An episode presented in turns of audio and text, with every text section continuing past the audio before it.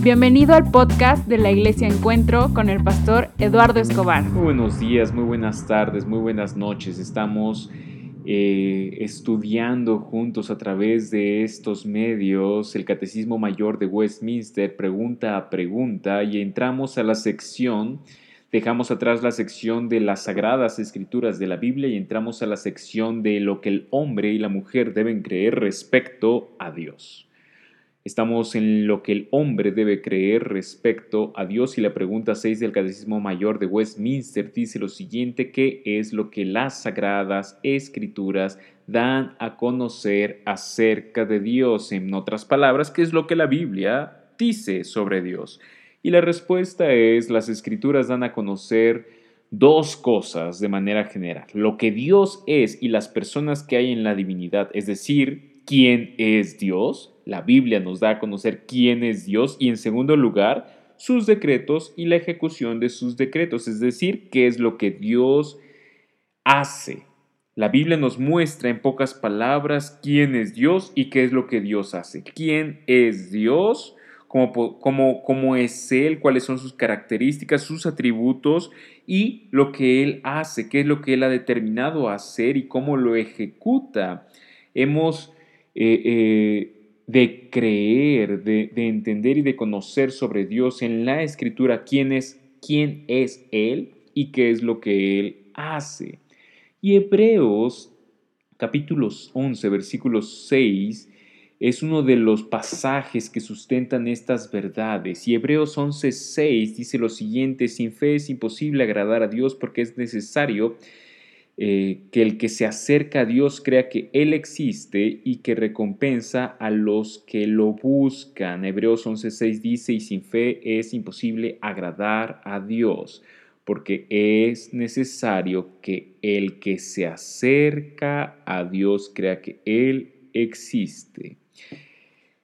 La pregunta 6 del Catecismo Mayor de Westminster, como toda la teología bíblica reformada y cristiana, eh, no presenta un argumento a favor de la existencia de Dios. ¿Por qué? Porque entendemos que la existencia de Dios se da por sentado, que la existencia de Dios se da como una presuposición obvia y lógica. ¿Qué quiere decir esto? Esto quiere decir que en la Biblia no vas a encontrar eh, argumentos a favor de la existencia de Dios, sino que vas a encontrar eh, la aseveración de la existencia de Dios.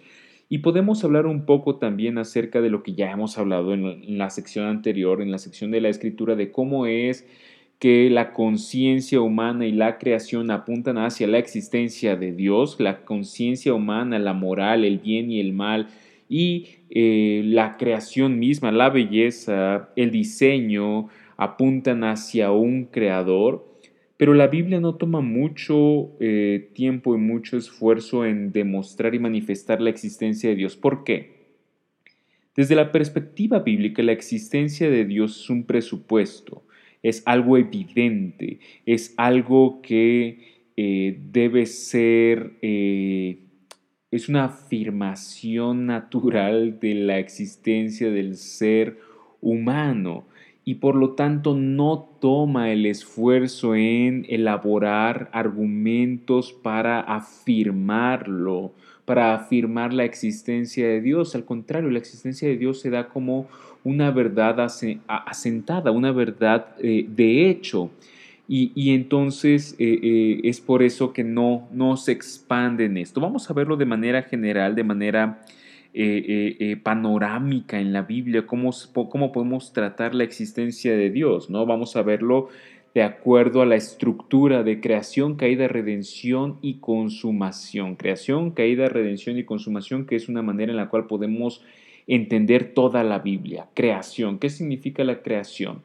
En la parte de la creación entendemos que eh, Génesis 1.1 comienza diciendo, en el principio creó Dios los cielos y la tierra. La, el hecho mismo de que exista el universo es la afirmación más rotunda de la existencia de Dios. En el huerto del Edén, el hombre y la mujer conocían perfectamente que ellos no eran creadores, que ellos no, eran amos, dueños y señores de la creación.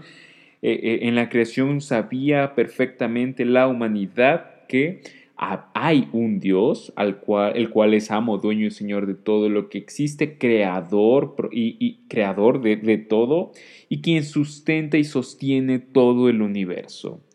Eh, a quien nosotros como humanidad estamos llamados a sujetarnos. Y por lo tanto, eh, en la creación, en la Biblia, la existencia de Dios se da por cierta, se da como una verdad eh, asentada y, e innegable. Dios mismo estaba en una relación perfecta con su creación y la existencia de Dios era lo más obvio, lo más eh, eh, natural, lo más evidente para la humanidad.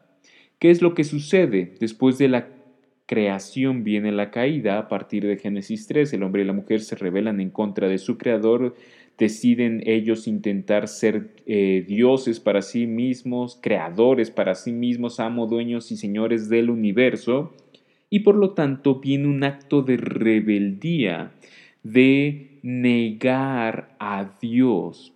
Y por esto, eh, en la caída, entendemos que la existencia de Dios más que un problema intelectual, más que un problema eh, que sea difícil en la inteligencia, es un problema de orgullo, es un problema de, del corazón rebelde del hombre que decide eh, eh, enfrentarse directamente en contra de Dios y eh, de alguna u otra manera negarle. Si Dios no existe, yo soy el amo, dueño y señor de mi vida y yo decido qué está bien y qué está mal, qué debo hacer y qué no debo hacer, cuál es el propósito último de mi existencia y qué hacer en esta vida.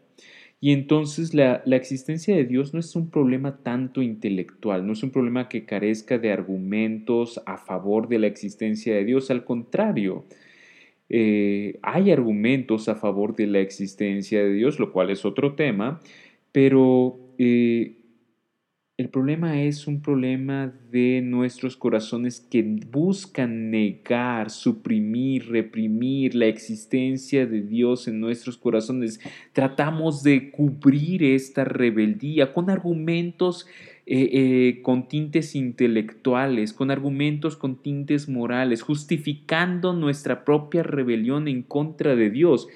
El ateísmo desde la perspectiva bíblica es nombrado como necedad y la necedad es la negación de lo evidente, es la postura, es una postura de terquedad, es una postura del corazón eh, eh, ante lo evidente, ante eh, los argumentos a favor y por lo tanto el ateísmo no es un problema intelectual, el ateísmo es un problema espiritual, es un problema de rebelión en contra del creador de todo lo que existe y nuestro entendimiento sobre el ateísmo debe ser en este sentido. Eh, claro que compartimos y damos argumentos a favor de la existencia de Dios, pero no son los argumentos aquello que va a convertir a la persona, es, es Dios venciendo nuestra eh, nuestra decadencia espiritual, es Dios venciendo nuestra necedad, nuestra terquedad, nuestra rebelión, dando luz a nuestro corazón y a nuestro intelecto de su verdad, de su gracia y su misericordia. Y por lo tanto, cuando, cuando entendemos que el ateísmo no es, una, no es un problema principalmente intelectual, sino espiritual de rebelión en contra de Dios, podemos entender un poco más eh, su solución. Después de la creación viene la caída, después de la caída viene la redención o la salvación. ¿Cómo entendemos la existencia de Dios desde la perspectiva de la redención o la salvación? La existencia eh, de Dios desde la perspectiva de la redención eh, lo entendemos como no es el, ateísmo y la aseveración de la existencia de Dios, como lo he mencionado, no es un problema intelectual, es un problema moral, espiritual y de rebelión en contra de Dios. Dios en su gracia, a través de la predicación de su palabra, la ejecución del poder del Espíritu Santo, eh, nos trae de muerte a vida, de oscuridad a luz, de ceguera a poder contemplar la existencia de Dios, llenarnos del terror que un Dios santo impone sobre personas pecadores, personas pecadoras y, y también nos atrae hacia su gracia, misericordia y amor inmerecido por nosotros pecadores. El ateísmo eh, eh, el ateísmo encuentra su salvación y su redención en la obra del Espíritu Santo a través de la predicación de la palabra. Es por eso que predicamos la palabra. Claro que damos argumentos lógicos, argumentos eh, científicos que apuntan hacia, que sugieren la existencia de Dios, pero es la palabra, el poder de la palabra lo único que, que va a salvar a nuestro corazón rebelde que niega la existencia de un juez justo, de un creador, de un amo, dueño y señor de nuestras vidas y del universo. Y es por esto eh, que, eh, y es por esto que predicamos, y es por eso que vemos la redención en términos de, vemos la redención en términos no de argumentos, solo, solo argumentos intelectuales, sino de predicación de la palabra de Dios. Es solamente Dios el que puede vencer nuestra necedad. Vemos que entonces primero está la creación, después está la caída, en tercer lugar está la redención o salvación y en cuarto y último lugar está la consumación, la glorificación.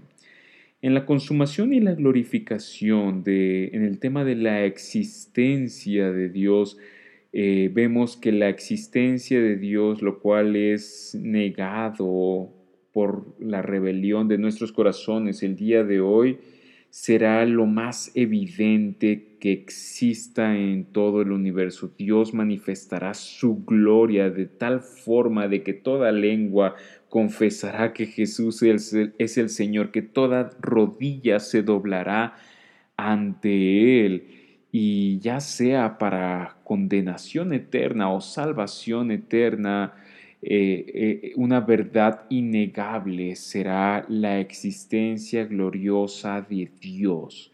Y por lo tanto, Hebreos 11:6 nos, nos recuerda que sin fe es imposible agradar a Dios. Sin confianza personal en la obra de Cristo Jesús, es imposible agradar, a Dios. Es necesario que el que se acerca a Dios crea que Él existe y que Él recompensa a los que lo buscan. Y es por eso que Dios vino a salvarnos de nuestro estado de ateísmo, de negación, de rebelión en contra de Él, de negación de su existencia, de negación y rebelión en contra de su autoridad, de su señorío.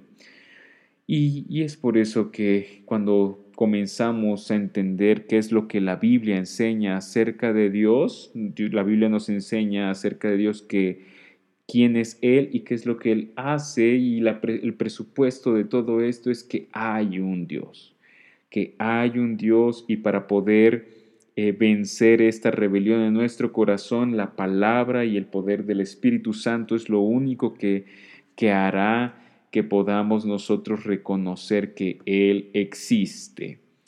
Pregunta 6 del Catecismo Mayor de Westminster. ¿Qué es lo que las escrituras dan a conocer acerca de Dios? ¿Qué es lo que las escrituras dan a conocer acerca de Dios? Y la respuesta es, las escrituras dan a conocer lo que Él es, las personas que hay en la divinidad, sus decretos y la ejecución de sus decretos y esta es la primera verdad que hemos de creer acerca de Dios. Que la Biblia nos muestra que hay un Dios, nos muestra quién es Él y nos muestra qué es lo que Él hace. Es un gusto y un placer para mí poder continuar con esta serie de estudios. Nos vemos la próxima semana.